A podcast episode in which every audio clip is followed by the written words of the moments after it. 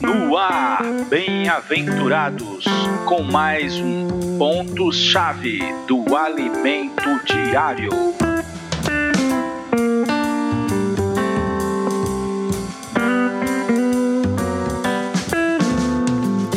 Olá, meus queridos bem-aventurados.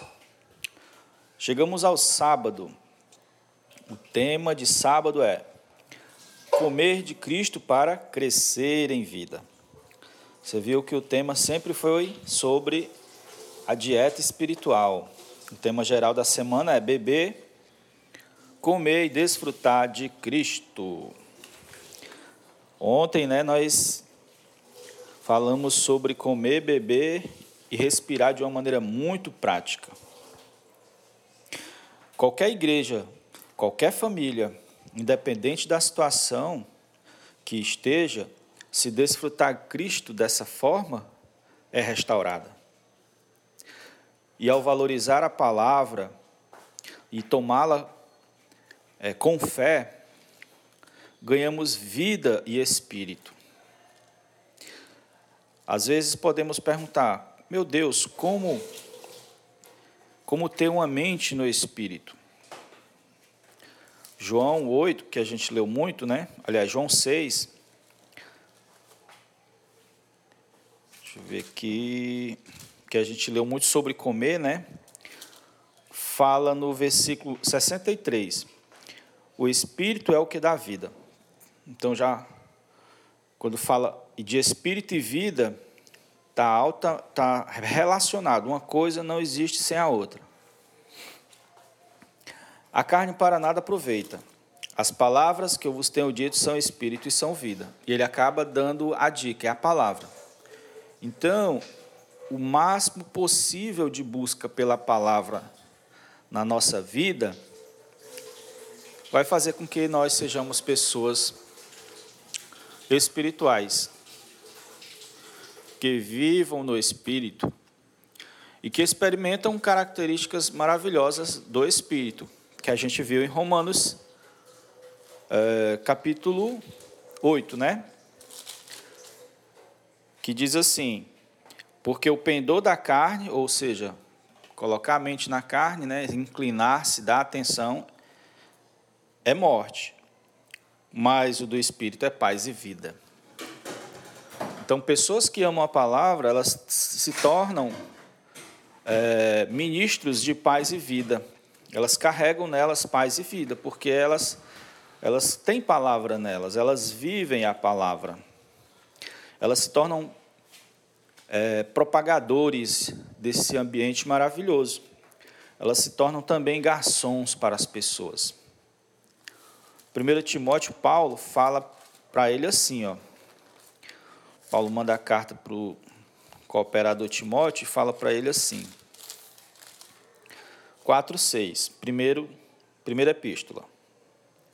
Expondo estas coisas aos irmãos, serás bom, bom ministro de Cristo, alimentando com aliás, alimentado com as palavras da fé e da boa doutrina que tem seguido.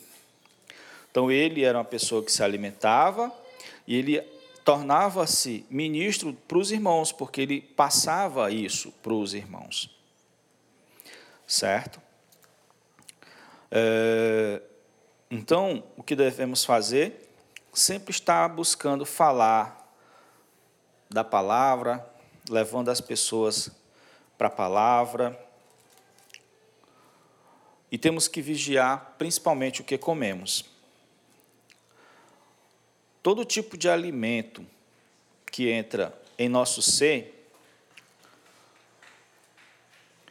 vai refletir, vai, vai produzir reflexo no nosso comportamento e na nossa mentalidade. Estou né? falando mais da, da questão da palavra, da questão do alimento espiritual, mas inclusive até o alimento físico traz reflexo no comportamento, sim. Imagine o espiritual. Então devemos sempre estar protegendo a nossa mente de qualquer conteúdo. E o mundo não perdoa. Da televisão, às redes, a, a, a, as mídias, a usar outdoor, tudo é para distrair você. E você não ter tempo para a palavra. Certo? E ao digerir as palavras certas, vai produzir em nós maturidade. Vamos ler Hebreus 4, versículo 11 ao 14. Diz assim: Esfor, é, Esforcemos-nos, pois, uh, Senhor, aliás, é o 5, perdão.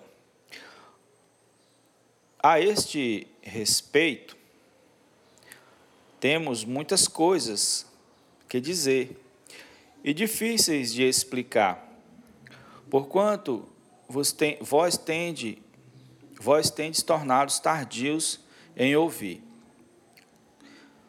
Pois, como efeito, aqui Paulo manda para os hebreus, essa epístola para os hebreus, mas eles tinham o mesmo problema, um problema parecido com os coríntios. Os coríntios.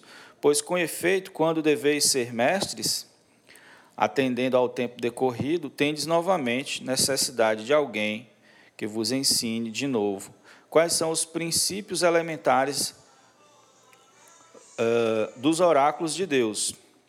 Assim, vos tornasse como necessitado de leite e não de alimento sólido.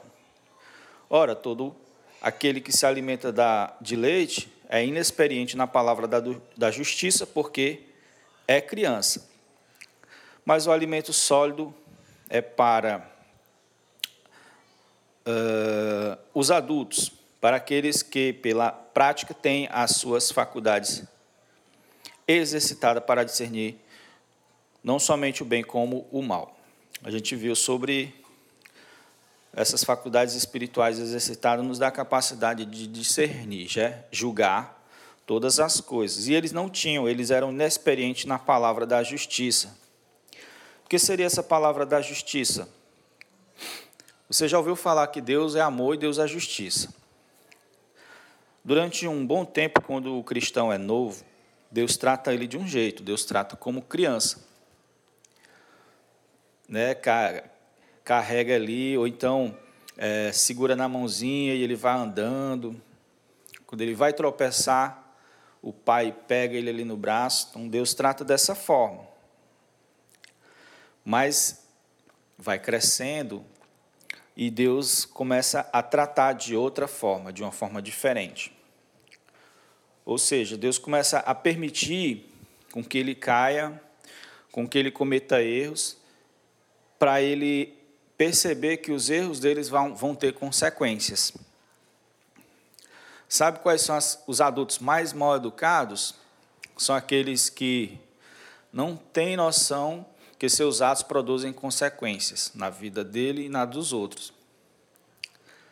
Então Deus, ele no começo trata desse jeito, como criancinha. Ela erra, mas ele não faz nada.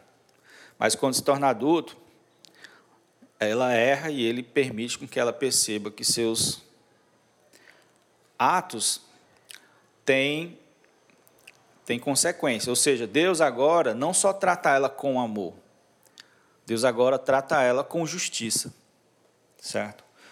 Então, quando nós vamos crescendo, vamos amadurecendo, Deus vai nos tratando desse jeito.